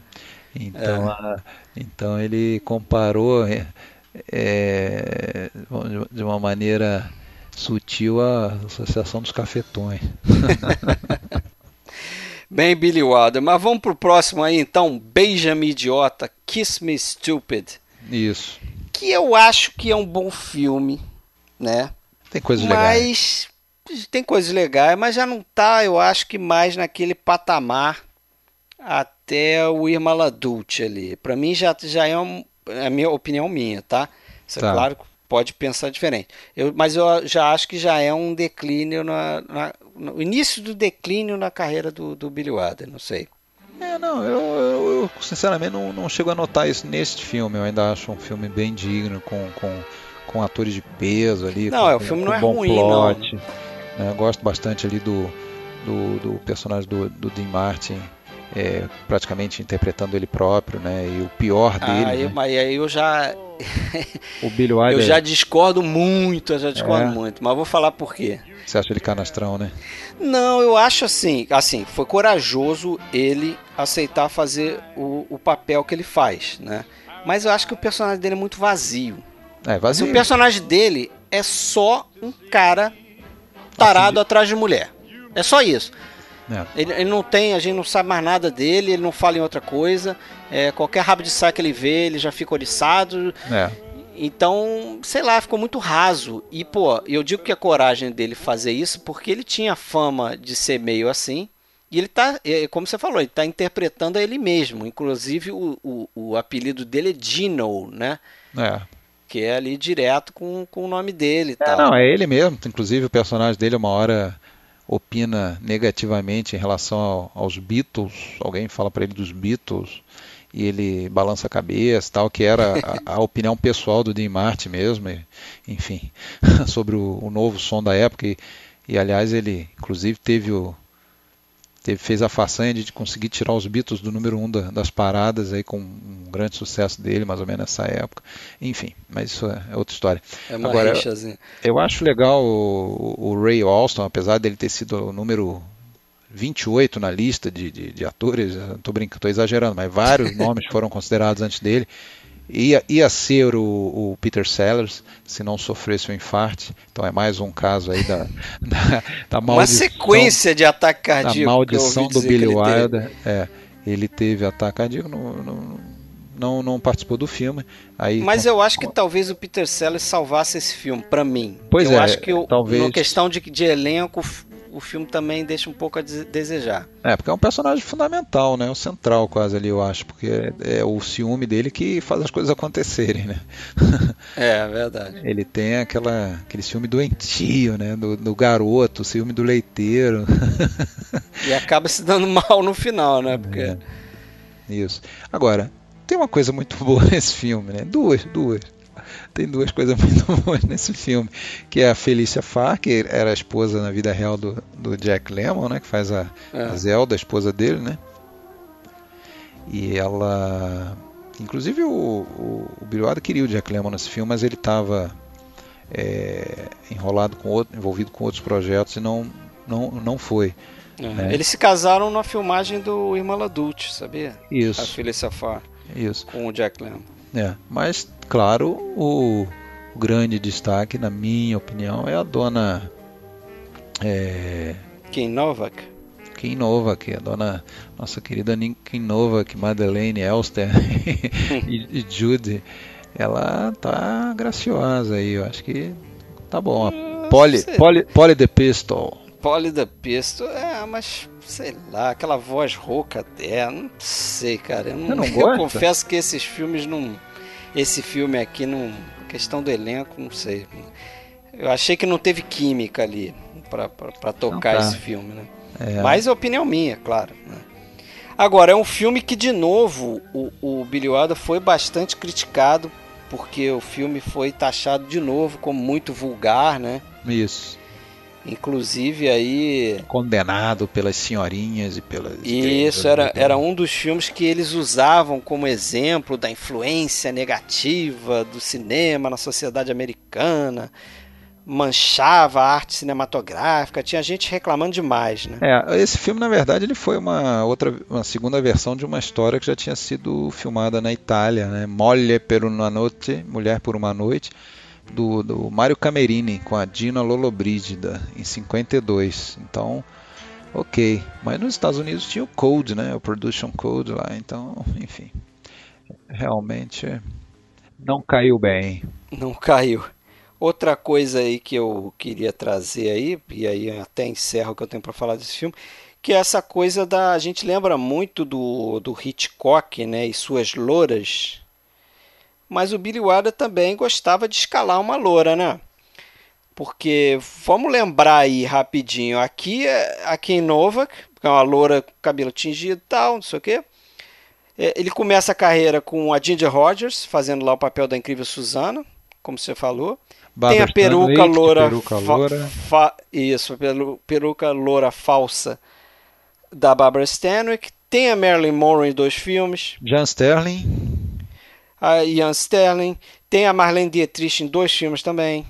O Cupido não tem bandeira, tem aquela secretária loura doidona lá que, que é amante do James ele tem Ele tem umas morenas também. Ele tem a Elder Hepburn em dois filmes, né? Tem, no Sabrina tem. e no Amor na Tarde. É, não, não, são... O Hitchcock também tinha suas morenas é verdade. e ali. E ele tem a... Mas tem a Juliette Mills no Avante. É verdade, é verdade. E porra, e o próximo filme dele se chama o quê? Uma loira por um milhão. Vamos lá. Vamos lá. The Fortune Cookie é um filme que eu gosto. Mais um título estranho no Brasil. Mais um título estranhíssimo no Brasil. Biscoito da sorte. É um filme aí que, que, que quem nos escuta aqui pode lembrar, a gente já falou. Na verdade, você não participou desse, mas foi eu, Marcelo Sérgio, a gente fez um, uns filmes subestimados. Eu coloquei ah, é? ele não lembro, no meio de, desses filmes subestimados dentro da filmografia do, do Billy Wilder é um filme que eu, que eu gosto bastante, assim, eu, eu prefiro até melhor do que o Beijo Meio Idiota. É. Cara, eu vou te confessar, é, essa fase, inclusive, do Billy Wilder, eu tinha algumas dívidas, quatro filmes eu acho que eu não tinha visto, e eu vi agora para fazer o podcast e esse era um deles. E eu gostei, achei um bom filme. Eu acho que ele tá ainda mantendo um nível. Eu, eu confesso para você, você falou do, do Beijo Idiota, eu gosto, eu acho que até esse agora, Uma Loura por um Milhão, tava num nível razoável. Claro, nenhum deles se equiparou mais ao nível do Se Meu Apartamento Falasse, é. mas são bons filmes ainda. Agora, do Sherlock em diante, eu acho que a coisa desandou mesmo, é a minha é, opinião. Talvez a maionese tenha desandado é, mais. Eu acho que a maionese desandou. Esse aqui é, é interessante porque é a primeira vez que a gente vai ter uma dupla de comediantes juntas num filme, que é o Walter Matthau e o Jack Lemmon. De novo, Jack Lemmon voltando a trabalhar com o, com o Billy Wilder, né? Acho que já era o quarto então, né? Era o quarto, era o quarto, era o quarto, filme. era o quarto filme. E é o início dessa dupla, né? Porque juntos o, o Lemon e o Matal vão fazer 10 filmes. Isso, sendo que três pro, pro Billy Wilder, né? Três pro Billy Wilder, né? E tem um filme famoso fora aí do Billy Wilder, que é Um Estranho Casal, The Odd Couple. Vai ser talvez o mais famoso deles fora a direção do Billy Wilder. É, uma daquelas duplas assim que a gente lembra né, e começou aí, né? Começou exatamente nesse filme né, que ficou né, na história do cinema, assim. É. é. E o Jack Lemmon que forçou a barra aqui para o Walter Matthau ser escalado nesse filme, né? Porque não queriam o Walter Matthau. É, ele acabou fazendo esse papel que inclusive deu o Oscar de, de, de coadjuvante para ele. Ele teve problema de saúde, né? Emagreceu pra caramba. É, ele teve o quê? Ele teve um infarto também no teve meio um das filmagens. É. Trabalhou é. com o Billy Wilder. Então vamos lá. Queriam Marilyn Monroe e Charles Lawton no Irma La Dulce e os dois morreram. Aí começou a filmagem lá, era, era Peter Sellers, o bicho teve um infarto, precisou sair. E depois no filme seguinte, é, o, o, o, nosso querido Walter Matthau sofreu um infarto, perdeu uma quantidade grande de peso ali, inclusive no meio do, do filme, isso ficou meio aparente na, na tela. Né? E o, o Walter Matthau, na verdade, o, o Billy Wilder já tinha tentado ter ele lá em 55, mais 10 anos antes, no Pecado Moral ao Lado. Sabe é. disso, né? Mas acabou indo pro Tom Will o papel. E o. E, bom, o Lema e o Matal, além de, de, de contracenarem, ficaram amigos aí pro resto da vida, né? Morreram, inclusive, bem perto um do outro, assim, de, de 2000, um em 2000, outro em 2001, se eu não me engano, e tudo. E, e eles eram apaixonados por futebol também, isso aí ajudava, né? Futebol americano, né? Futebol americano tinha um assunto e tal, né? Aliás, o futebol americano tá no filme, né? O tá no filme, né? Inclusive, para quem gosta de futebol americano, como eu gosto, é, cabe até citar o jogo, que é no jogo. Que, as cenas que aparecem no filme são, são cenas de um. São cenas, são imagens de um jogo real é, Minnesota Vikings e Cleveland Browns, de 1965. E o filme se passa em Cleveland, né? A história toda. Se né? passa em Cleveland, né? É, e a ideia surgiu quando o Billy Wilder estava assistindo um jogo né, no campo e, e, aconteceu exatamente a situação inicial do filme ali, que um jogador é, na, na, disputa lá ele acabou derrubando um, um, um repórter que estava na beira do campo. Né? Então isso aí deu a, foi a ideia inicial do, do, do plot ali do, Acendeu a fagulha ali pro Billy Wilder, né? Escreveu o roteiro. É, é. E é o filme que vai ter aí as últimas indicações ao Oscar para filmes do Billy Wilder, né? Inclusive, de novo, o Joseph Lachelle sendo, indicado para Oscar de fotografia, terceira vez. Direção de arte também foi. Também. E... Agora, sinceramente, não vejo nada demais na fotografia também, desse é, filme, mas. É. E o roteiro, né? Novamente, Billy Wilder e Diamond é, indicados aí para, mas não levaram. O único Oscar realmente foi do do Matal. É. Que eu, eu acho merecido, eu gosto do. Não, da, acho ele perfeito. Dele, filme, é muito bom. É eu, aliás, ele, ele como ator, eu sempre eu achei um, um excelente ator, o Walter Matal. Também, também. E ele, e ele com Billy Wilder, a gente vai ver nesses próximos filmes, ele faz mais ou menos o mesmo tipo de de papel, né? Que vai ficar meio que eternizado por ele. Aquele cara sacana, o cara que vai passar por cima de todo mundo para tirar um troco, para ganhar mais um dinheiro. E esse filme é bem isso aqui, né? É, ele acaba fazendo esse papel parecido depois também no front page, front page né? né? Ele é um cara, ele é o mal, né? Vamos dizer, da dupla, né? Ele é o ele é o lado ruim da, da coisa. E, até, e também no, no Buddy Buddy, né? Ele é o trabucão lá, o assassino, matador de aluguel. Novamente tem um Cliff, Cliff Osmond né, nesse filme aí, que, como eu falei, aí ele faz o papel de detetive e não sossega enquanto não desvenda o quê? A farsa, né? Nesse caso é mais um do, dos casos em que a farsa tá, tá gritante, né? O filme é construído em cima da farsa, né? Que é o cara fingir que tá, que tá lesionado. É. Mas vamos lá. O filme todo gira em, em torno disso. Vamos lá, Vida Íntima de Sherlock Holmes. Bom, agora nós vamos tratar desses últimos cinco filmes do, do Bill Wilder. Eu acho que a gente vai, até para o podcast não ficar extenso demais, nós vamos falar um pouquinho, mas sem grande destaque. Né? Eu sei é. que de repente tem alguém que, que curte muito um deles, vai falar, ah, só falaram dois minutos cada um, mas tudo bem, manda sugestão lá que a gente faz um podcast específico sobre o Fedora. Não, faz isso não.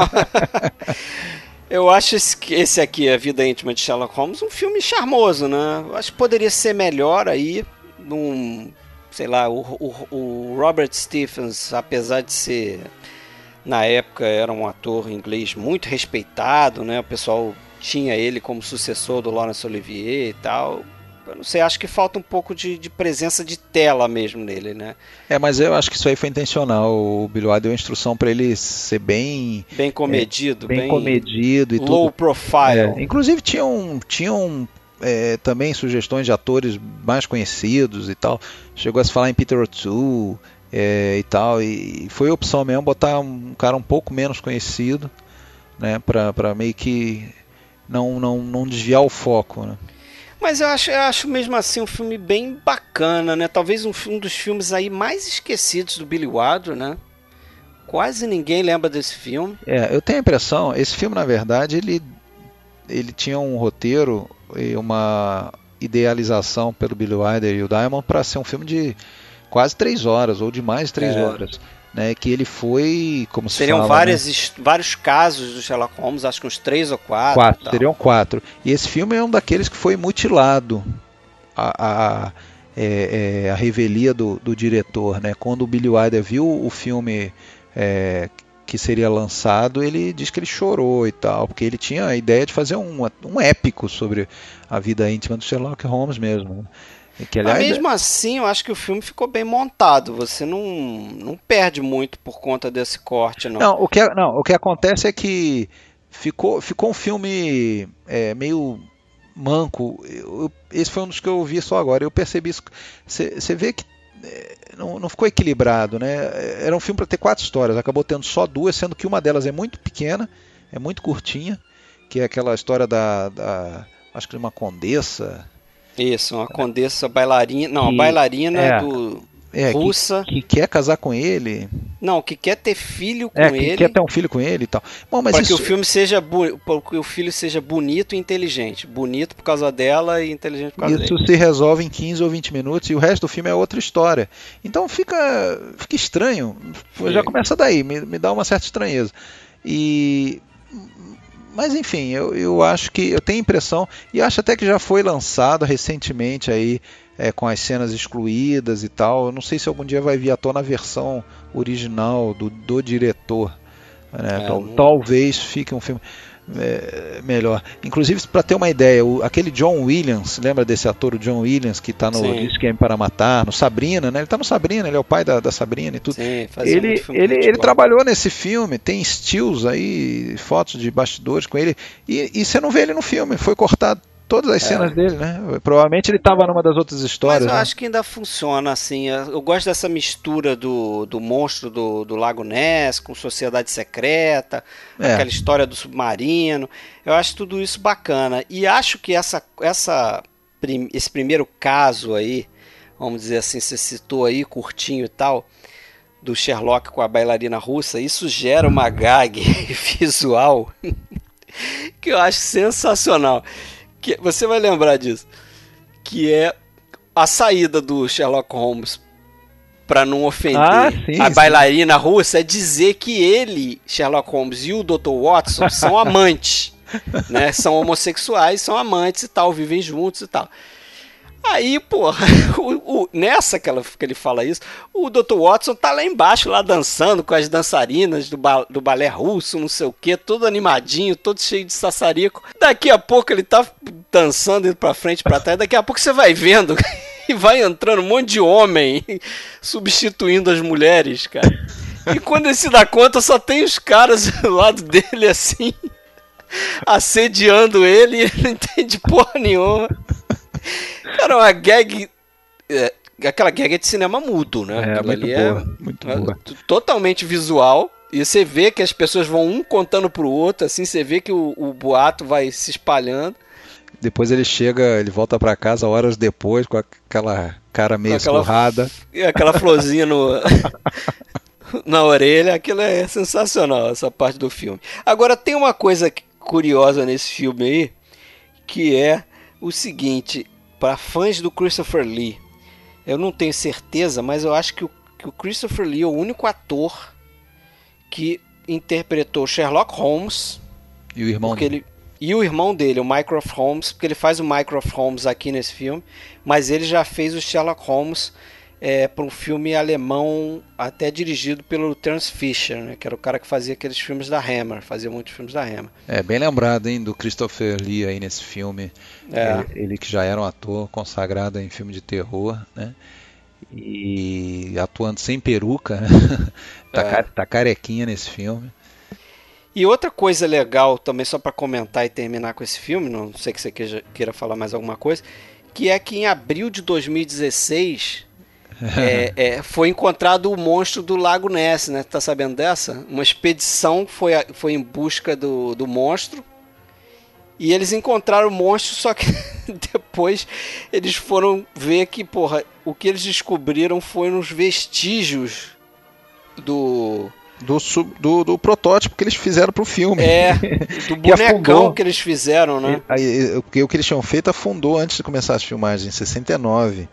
E, e depois eles deram um jeito, se viraram lá, construíram outro, não sei, mas enfim. Aí agora em 2016 eu, eu vi essa notícia, mas o que me chamou a atenção nessa notícia, cara, foi que em pleno 2016, Neguinho ainda tá mandando. Ainda tá buscando. Robô pra. Ainda, ou seja, essa lenda não tá enterrada, não, cara. É, é, eles levam a sério essa história ainda. Tá não, cara. Ainda, ainda vão encontrar alguma coisa que vão dizer que é um monstro aí. É. e a. Tem uma. Tem uma piadinha interessante daquelas que o, diz que o Bill Wilder certo dia estava caminhando com o Christopher Lee às margens do, do Lago Ness lá, já estava anoitecendo, tinha uns morcegos voando e o Christopher Lee já era famoso no o vampiro no cinema, né? Então ele virou pro Christopher Lee e falou: "Pô, você deve estar tá se sentindo em casa aqui, né?" é, Drácula da Hammer, clássico. Vamos pro próximo então, Avante Amantes a Italiana. Vamos lá.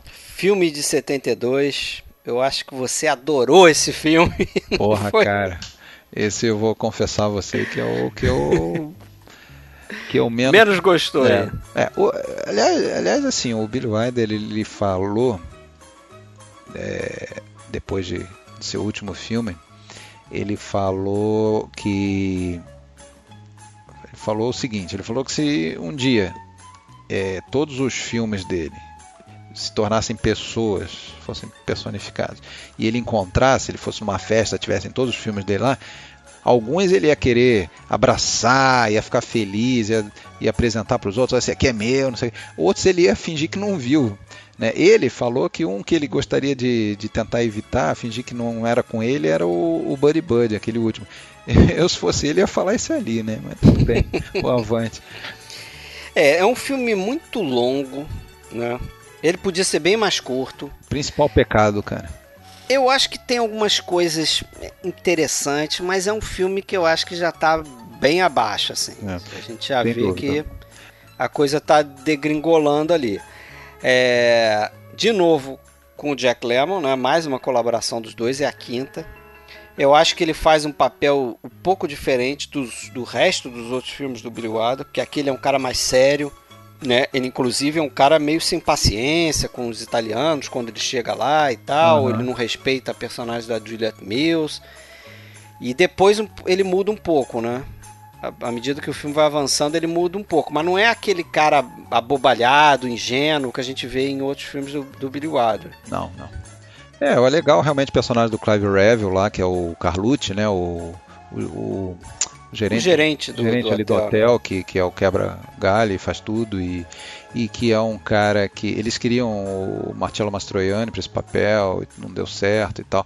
Testou outros atores, inclusive o Romulo Valli, né, que é um ator italiano aí, quem curte cinema italiano conhece ele de outros filmes, mas é, o Billy Wilder acabou vendo que o sotaque estava muito carregado e não ia dar certo para o público americano. Então, falou o Clive Revel, que é ator americano, mas que era famoso por fazer papéis de diversas nacionalidades. Já tinha interpretado egípcio, russo e, e italiano, inclusive. Então, uhum. e realmente deu certo ali. A Juliette Mills sei lá, não acho grande coisa, só que realmente é, é jeitosinha. Quando ela tira a roupa melhora um pouco, mas enfim, não, tô brincando. Sexista, não, não, não.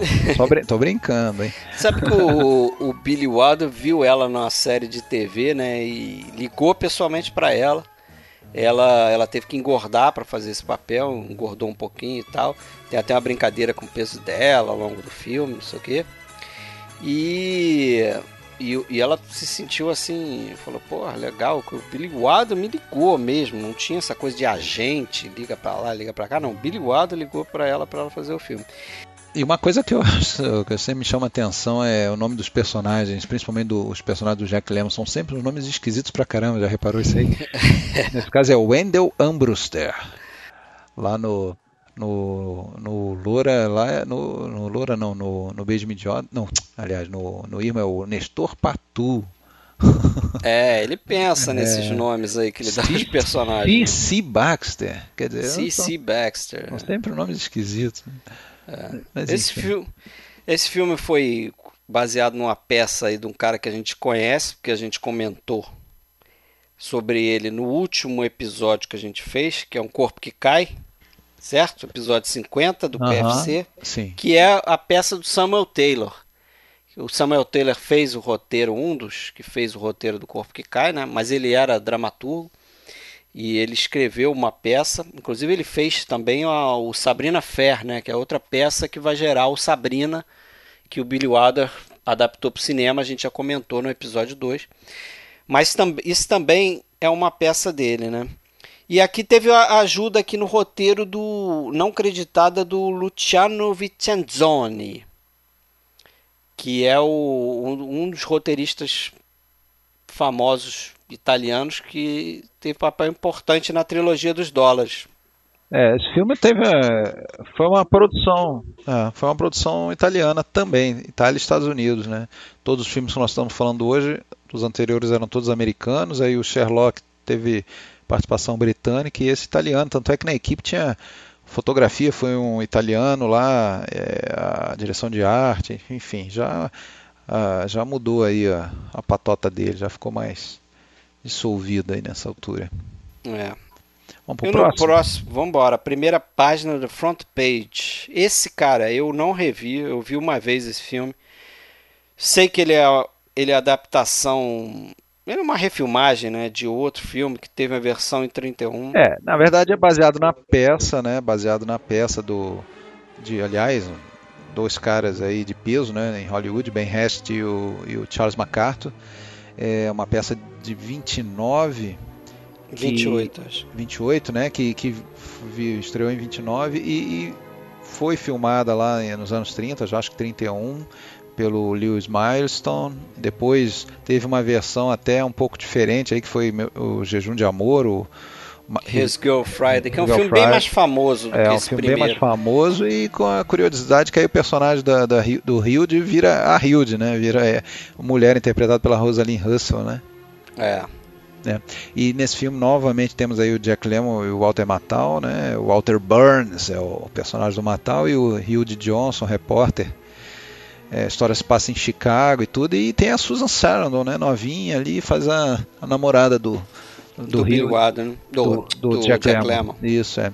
E, e, assim o que tem, o que eu acho que tem interessante aí na história é que a aquela aquela sugestão do, do editor, né, que é o, o Walter Matthau, para o Jack Lemmon de levar a câmera na, escondida na, na perna, amarrada na perna, para fotografar o momento da execução do prisioneiro. Isso aí foi baseado numa coisa que aconteceu nos anos 20, quando teve a execução do Snyder e Gray, do caso Snyder e Gray lá, que era um casal de, de, de, de, de homicidas e um fotógrafo realmente fez isso, escondeu a, uma câmera lá que, que, que era de uso único, só dava para tirar uma foto. E essa câmera está exposta até hoje em um museu lá de, de curiosidades jornalísticas, não sei o que, enfim, que é, suscitou um debate nacional sobre essa questão lá, já naquela época, né, anos 20, os limites, até onde poderia o jornalismo, não sei o que, tarará, que até hoje estamos aí falando disso. Né. E, e, curioso é que esse caso Snyder e Gray, o caso mesmo do, do assassinato, foi o caso que inspirou o James L. Kane para escrever o Pacto de Sangue. então as coisas estão aí se se, cruzando né, nesse, nessa, é. nessa história. Fechando o ciclo, né? É, e, porra, eu, eu, eu, acho legal que o, assim, o Billy Wilder não gostava de remake, ele era contra remake, né? Ele dizia, pô, se o filme foi bom, não vamos estragar. Se foi ruim, para que refilmar, né? Mas acabou fazendo esse e foi o primeiro sucesso de bilheteria dele depois do Irmão Adult, né? Aquilo que a gente falou durante esse, esses filmes todos que a gente comentou depois do Irmão Adult foram um fracasso de bilheteria. É, mas mesmo assim ele não se orgulhava muito dele não, né? Não. Mas foi, o, foi a primeira versão da, dessas que a gente comentou de cinema que ele usou a frase final da, da peça mesmo, que era aquela do que o Walter Matthau fala o, o filho da mãe roubou meu relógio, né? Ele fala pro, pro cara da estação lá mandar um, um telegrama lá, um telégrafo lá para a estação seguinte para a polícia prender ele, né, o, o, Jack Lemmon. E trazer de volta o funcionário dele, né? E, a, e, e, aquela mulher que faz a prostituta lá, que se joga pela janela lá, Carol Burnett. tu sabe da historinha dela, né? Que ela, ela diz que ela odiou a própria atuação dela, né? ela tinha vergonha, então ela estava um dia num voo, anos depois ela estava num voo, passou esse filme quando acabou o filme, ela se levantou e falou com as pessoas no avião, pediu desculpas pela sua atuação. é meio patético. Que exagero, né? É, menos, menos. Menos, menos. Mas o próximo então, vamos lá, Fedora 1978. Estamos correndo, estamos acelerados. Se alguém tem dúvida, pergunta agora. Isso. Nem fala professor. Levanta a mão, levanta a mão. Mas cara, Fedora, não sei não. Eu acho que já é um filme já cheio de, de problemas. É, Fedora é bem ruimzinho também, assim. Fedora é dentro da filmografia do Billy Wilder, né? É, Talvez é, se fosse é, aquela história, se fosse feito por outro diretor, talvez a gente olhasse com com outros olhos. Também não daria um grande filme não, porque acho que não é. Não, dá pra ver, dá pra ver. É um filme, não é um filme ruim, horrível, já, mas assim, é, eu acho que tá, tá realmente, tá, se você comparar com a carreira do Billy Wilder, já tá numa descendente. Eu acho que o que tem de legal nesse filme é um pequeno eco ali do Sunset Boulevard, né? que é essa coisa da atriz é, reclusa, ou, ou que tá, só que nesse caso é um, quase inverso, né? Ela não quer voltar, né? É, Ela não quer, não é como a Norma Desmond, está fazendo tudo para voltar, mesmo achando que, que, que, ainda tem como. Essa aí não, ela está reclusa e o, e o produtor que está na, na pior ali, e aí sim, é um eco claro né, do, do personagem do, próprio William Holden lá no Crepúsculo, é. que era um roteirista na pior, ali é o produtor que está na pior e vai lá para Itália. E tem um roteiro, né? E tá com o roteiro na mão para tentar vender para Fedora, para ela fazer o filme e tal. E, mas assim, eu acho que tem umas partes ali nesse filme que são muito carregadas no, no melodrama, coisa quase de novela mesmo, assim. As, algumas cenas eu até vou até bater na boca aqui, mas sei lá, achei mal filmadas mesmo. Parece que faltou um certo esmero no ensaio de algumas cenas. Foi tipo, bota a câmera aqui, filma, faz a cena aí, tá legal, vamos para próxima. Não sei, é, acho que me incomoda ali o. o, o... Não, não, vou entrar em muito detalhe, porque muita gente não viu esse filme, mas mais pro final do filme que a coisa fica muito explicadinha. Ele para o filme para fazer um flashback, explicar tudo o que aconteceu. Uhum. É, né? E a gente conhecendo Billy Wilder, a gente já começa a suspeitar que o filme vai nessa direção por aquela questão marca registrada dele, né? Isso eu achei meio um tiro no pé, tipo, você conhecendo a, a filmografia do Billy Wilder, você suspeita que o, a grande revelação no final, você já suspeita qual vai ser. Sim. É? Toda aquela questão da mão, de usar luva, não sei o quê. Perdeu a mão ali, né? É, eu acho que ele perdeu um pouco a mão. Perdeu a mão. Já era um senhor de 72 anos, já tinha seis Oscars na estante, enfim. É, já estava já realmente tá em, em, final de carreira, né? E ia fazer mais um filme, né? É. Esse ainda teve a, a, direção de arte, acho que foi a última parceria deles, né? Que foi com o Alexander Trauner, aquele diretor de arte. Tem um, uma coisa só interessante citar ali o José Ferrer, né? Tem um, eu gosto tem. dele, a gente gosta Tem o dele, Henry né? Fonda também, que Henry aparece. Fonda faz né? uma ponta quase como ele Faz próprio, né? Como presidente da, da associação, né? Dos atores e tal. É, produção franco-alemã, essa aí na verdade, né? E, e Miklos Rosa na música. Mas vamos passar para o próximo e último, e a derradeira. Ele, na verdade, esse filme foi um fracasso mesmo. E ele aposentou depois desse filme, né? Depois do Fedora, né? É, depois do Fedora ele se aposentou, não queria mais saber de cinema. Mas quando chamaram ele, disseram: Olha, tem um filme aí, Jack Lemmon e Walter Matthau já assinaram. Bom, opa, vou lá. Na mesma hora ele se animou. E fez aí o Amigos, Amigos, Negócios à Parte, Buddy Buddy, né? Três anos depois do Fedora. Isso, 1981. Sendo que ele ainda viveria mais 21 anos, né? Ele faleceu só em 2002, o, o Billy Wilder, né? Então, ele foi um cara bem longevo, acho que 96 anos, né? Que ele faleceu. É, 95 anos, na verdade. É. E... Mas realmente ficou um tempão sem filmar, Isso né? foi um remake né, de um filme francês que até fez bastante sucesso em 73, Fuge Enquanto é Tempo. Esse Amigos, Amigos, Negócio à Parte. E que era com Lino Ventura, é. esse, esse é. francês. O, o, Billy Wilder, na verdade, fez, mas depois também se arrependeu. Ele não gostou porque o prazo estava muito exíguo, então ele e o Is Diamond escreveram um roteiro em coisa de três meses, que era muito pouco para os padrões dele e para ele isso claramente indicava que tinha sido escrito meio que nas coxas, sem dar aquele polimento que, que ele gostava de dar, né? Para deixar. Porque a gente vê um roteiro, por exemplo, lá do, do Quanto Mais Quente Melhor, do Se o Meu Apartamento Falasse, do Crepúsculo, a gente vê roteiros, porra, muito perfeitinhos, né, cara? Mais redondos, muito né? Muito redondos, né? E aqui Mas eu acho fica a coisa que... meio bruta ainda. Fica, mas eu não acho de forma nenhuma um filme que ele deveria ter vergonha, né, cara? Não, eu acho um bom filme até. Apesar de que ele não é o único, né? Diz que o Klaus Kinski, que faz um, um papel coadjuvante também, por anos na carreira negou estar tá nesse filme e tal. Mas não dá para fugir, né? Não dá para fugir, até porque ele recusou Caçadores da Arca Perdida para fazer esse filme aí, né?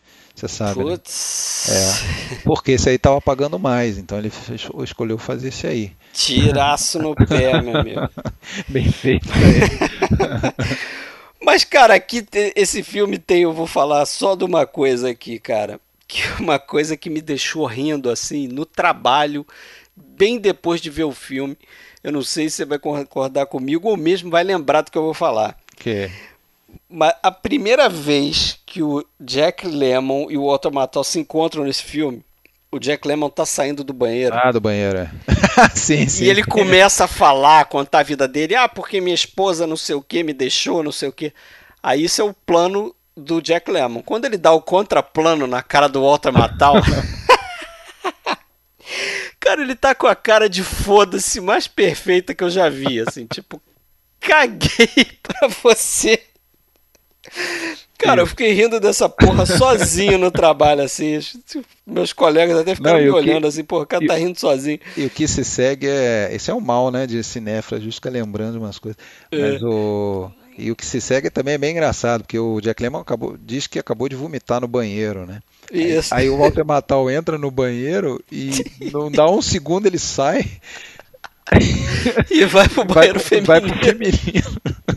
O banheiro deve Mas... estar todo cagado. Mas diz muito também o personagem do Walter Matthau, né? Porque é um cara meio sem escrúpulo, é um, um assassino lá contratado Trabuco. pra matar um cara. E o cara não tá nem aí, ele vai resolver lá, vai, vai fazer a missão dele lá e vai passar por cima de quem quer que seja e mas aquela cara de foda-se foi sensacional. O, o, o Billy Wilder disse que se arrependeu, né, de ter colocado os dois, porque precisaria ser um personagem mais, um, mais sério, o do Matador. E até por isso realmente o Walter Matthau tá sério, né? Mas só que ele é o tipo de cara que mesmo sério a gente acha graça nele. É, é verdade. Ele chegou a falar que o ideal era ter o Clint Eastwood nesse papel ali, né? É, pois é, que já tinha sido cara durão no Dirty Harry, né? É. Agora, o, fazer esse o, filme o Jack Lemmon falou que realmente percebeu claramente que o Billy Wilder não era mais o mesmo nesse momento. Ele estava tenso, ele não estava é, confiante como em outros filmes, ele não permitiu muita opinião, muita improvisação. E aí o, o Jack Lemmon até fala, bom, eu percebi que ele estava assim, então eu fiquei quieto no meu canto, não falei nada. Quem sou eu para ficar dando pitaco no, no, no Billy Wilder? Enfim, ele foi profissional, né? Mas ele percebeu. E o Billy Wilder, pelo visto, depois também não, não gostou muito do resultado. Mas eu também acho que é um filme, é uma boa sessão da tarde esse aí, né? É um filme que você não vai esperando muita coisa, mas é divertido. É, e tanto ele não gostou e, e essa coisa que o Jack Lemmon falou faz bastante sentido, porque depois ele e o, e o Easy Diamond eles continuaram colaborando, né, fazendo alguns roteiros, mas eles nunca tiveram a confiança necessária para fazer o filme a partir de um desses roteiros, né? Eles escreveram, mas tentaram trocar um novo projeto lá e acabaram tentando caprichar mais, né? E desenvolver melhor esse roteiro, mas também nunca saiu do papel. Até que o, que o Easy Diamond morreu em 88, né? E aí eu acho que o, o Billy Wilder desistiu de vez mesmo de, de voltar a fazer cinema, né? Isso. É, viveu aí, viveu aí até até 2002. 2002 virou um colecionador de, de arte, né? Moderna. Ah, é? Ficou famoso também por causa disso. Chegou a fazer escultura depois, ele mesmo é, fez algumas exibições, exposições de obras dele próprio, né? E ele vai morrer aí, como você falou, em 2002 de pneumonia, depois de ter, inclusive, combatido câncer e uma série de outras complicações que acabou culminando aí nessa, nessa pneumonia que o vitimou. E algumas coisas legais de lembrar aqui é que no túmulo dele, né, tá escrito eu sou roteirista, mas ninguém é perfeito. É. é uma brincadeira aí com o final do quanto mais quente melhor. Lá também está tá enterrado nesse Westwood Village Memorial Park Cemetery. E está lá enterrado também o Jack Lemmon e o Walter Matthau, inclusive em túmulos próximos, né? Ah, é? Que legal. É, e parece que o corpo da Marilyn Monroe também está nesse, nesse cemitério, não tão próximo. Onde, onde que é? Los Angeles? Não, acho não sei, não sei. Não, o nome qual... é Westwood Village Memorial Park Cemetery. A gente pode até buscar. Cara, eu só sei o seguinte, olha, eu só sei o seguinte, eu fico feliz que a gente fez então essa filmografia, esse cara aí talvez um dos maiores diretores da história do cinema. Também não gosto muito de ficar dizendo o melhor, porque pô, tem tantos excelentes e que a gente gostaria de fazer filmografia. É, se deixavam fazer aí até 2025 filmografias de várias pessoas, mas esse sem dúvida merecia ser um dos primeiros aí. Também acho que é um cineasta que é um pouco semelhante ao Hitchcock, é, ao meu modo de ver, no sentido de, de ter filmes mais, mais palatáveis para quem não está muito acostumado com filme antigo, entendeu? Uh, eu indicaria alguns filmes aí para quem está querendo começar a ver filme clássico e tal, né? Eu sei que não é o caso dos nossos ouvintes, provavelmente. Mas geralmente os filmes do Billy Wilder, né, tirando um ou outro tal, desses mais famosos, eles eles agradam, né? Os cinéfilos assim em geral, né? Mesmo que, o, que a pessoa não, não esteja acostumada a ver filmes mais antigos, né? E vamos para o próximo, né? Em breve teremos o que aí? Podemos revelar? Qual é a próxima claro, filmografia? Podemos. Em breve vamos ter o senhor Luquino Visconti. O Luquino Visconti. Aliás, é uma coisa que a gente poderia começar a tornar hábito aqui no nosso podcast, que é anunciar o próximo episódio, né? A seguir cenas do próximo capítulo. Né? No caso, o nosso próximo episódio será Terceiro Homem. Isso aí, aguardem. É, tá chegando. Harry Lime. Isso aí. Valeu. Mas é isso aí, cara. Valeu, Alexandre. Descanse em paz, Billy Wilder. Boa noite, ouvintes. Abraço. Wonderful. Marvelous. You should care for me. Soulful nights, Paradise.